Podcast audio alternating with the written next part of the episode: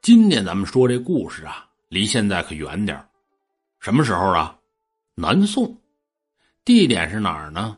安徽的全椒县，在当地呀，有这么一户姓费的官宦人家，家里呢只有这么一位公子，费公子，具体叫什么可没人理会。不过呀，他有个外号倒是响亮，叫费物啊。为什么这么叫他呀？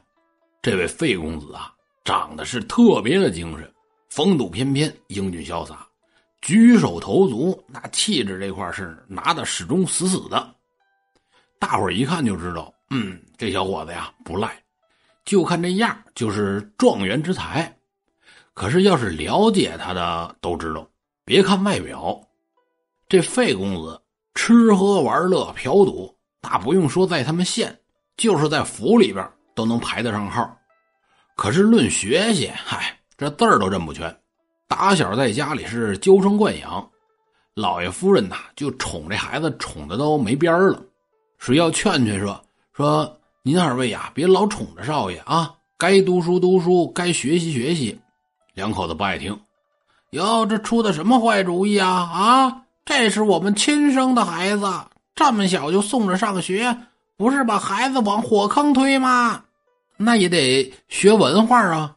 嗨，不着急啊，我们孩子聪明，读书识字啊，有两年就成。他这么说，那只剩下玩了，是吧？什么新鲜玩什么，哦，喝酒、耍钱、寻花问柳，这一晃啊，就到了十六岁。再不学习，忒说不过去了。请先生上家教来吧，啊，省着孩子受罪。这家大人得嘱咐先生啊，先生哎，我们家孩子呀聪明，哦，这好啊，那我好好教小少爷。嗯，先生啊，您多费心吧。哎，不叫事儿，不叫事儿。各位您想啊，之前十六年该学习的时候全玩了，这会儿让他学习，那根本就收不住心。学了两年，这字儿都没认全，这会儿就十八了。哎呀，我已经学业有成了。今年呐，我要考秀才；明年我就是举人，后年我就是头名状元。你们看我这气质，就有那个还捧着他说：“哟，公子，您这学富五车，考个秀才呀，那是手到擒来。今年府里边准备考童生，您试试去吧。”嗯，好啊，我先考一个。这回到家里边，跟老爷夫人一说。把爹妈都高兴坏了，嗯，我儿子呀有出息，好男儿雄心壮志，出门在外呀千万别受罪。哎呀，我这儿子呀从小就在眼皮子底下都没离开过我，我舍不得呀。为这事儿啊，老两口子还哭一包。这费公子清晨起来，带着书童上路，赶奔府里边。到了地儿之后，找这么个客栈住下。白天跟客栈里边别的读书人是看书准备备考，他呢没什么事儿，我呀上街上转转去吧，啊换换脑子。咱们之前不说了吗？这家伙呀，别看字儿认不全，可是这言谈举止、气质打扮比读书人还像读书人。头戴文生公子巾，身穿文生公子氅，拿着折叠的这纸扇子扇胸口，走起路来是摇头晃脑。你像别的读书人是吧？人家走路摇头晃脑，那是背书呢。赵钱孙李周吴郑王，冯陈楚卫蒋沈韩杨。这费公子呢，摇头晃脑的，心里想的是什么呀？哪儿有妓院呢？啊，谁家的姑娘长得好看呢？你要光看外表，就是费公子背书呢。结果这费公子从客栈出来，溜溜达达。也不知道怎么就溜达到妓院门口了，估计就奔这个找的。嗯，这是什么去处啊？啊，他得拿着这读书人的劲头。这时候这妓院门口啊，站着一个二八年华的美佳人，咱们电视里边都看过。一般这地儿啊，都是好看的小姐姐跟门口站着，看人来了，来呀，大爷进来玩会儿啊，是吧？像我这么单纯的啊，也始终弄不明白，说进去玩什么？你们各位有了解的，想着回头跟我说说。咱们这费公子啊，就瞧见剧院门口这位美佳人了，长得非常的漂亮，把费公子都瞧傻了。这美人看费公子啊，小伙子长得好看，英俊潇洒，一派读书人的气质，从心里边就特别的喜欢。不过美女可不知道，费公子他大字不认识几个，从小就逛妓院出身。美女笑眯眯的冲着费公子点点头，那意思就是我挺喜欢你，你过来，咱俩聊聊。费公子啊，当时就明白了，哦，他这是看上我了啊，叫我过去。这会儿，费公子抬头挺胸，迈着四方步，走得四平八稳，扇子扇着胸口，走到这美人的近前，抱拳施礼：“啊，姑娘，唤小生何事啊？”这美女暗挑大拇哥啊，罢了啊！你看啊，这言谈举止作为，典型的读书人。美女低头小声就问：“公子，你住在何处啊？”费公子赶紧把客栈的名字告诉美女，美女琢磨琢磨，那那你屋里还有别人同住吗？有啊，我带的书童在。美女点点头，暗想啊，看了吗？啊，我没看错，果真是读书人，人家还带着书童呢。嗯，那那我晚上拜访你，恐怕不方便吧？不方便，方便啊。书童啊，我叫他去别的屋啊，你来吧，我等你。这费公子就回住处了，叫书童去准备几个热菜啊，几个凉菜，再来壶酒，两副碗筷，拿屋里来。书童听完特别的感动，哟，少爷，您您这晚上要跟我喝点啊？去一边玩去啊，喝什么喝？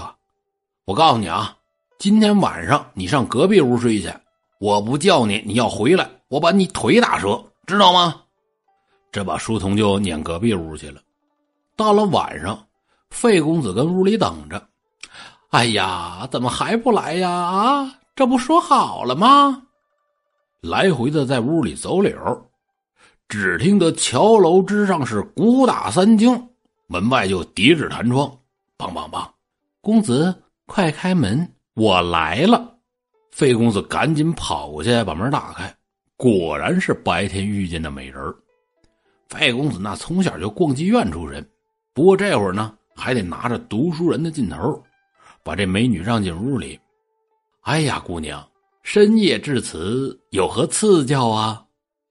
这美女脸一红，低头小声就说了：“公子，奴家我的名字叫温玉，今日里在街上见公子是一位风流才子，十分的仰慕。”所以呀，背着宝娘跑来，情愿与公子春风一度。哎呀，这把费公子可美坏了，暗自高兴。看了吗？啊，这就是看书学文化的好处。咱们书说简短，从此以后，这温玉是三天两头的就晚上过来找这费公子。用温玉的话说呀，这是他对费公子这种读书人的一片痴情。说这天晚上，窗外边下着雨，温玉听着雨声，念了一句：“凄风冷雨满江红。”念完之后啊，就叫费公子接下一句。费公子他哪会呀？可是呢，也不能说自己不会，琢磨琢磨。哎呀，我这等着考试啊，天天的读书。你等我考完呢，考完了我脑子休息过来了呀，我再给你对诗。温玉一琢磨，嗯，也是，考试是正经事，等考完再说吧。咱们说，这温玉三天两头的就过来一回，没有不透风的墙，更何况书童就在隔壁屋啊，是吧？这书童一琢磨，我们家少爷天天晚上这是干嘛呀？啊，这就留心了，连着好几天晚上在外边偷听。哦，来找公子的这美女叫温玉。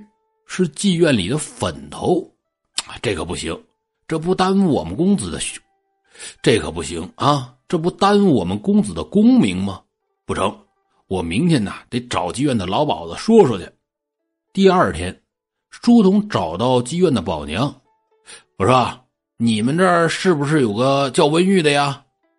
哎呦，温玉，有啊，可两年前这人就死了，你找他干什么呀？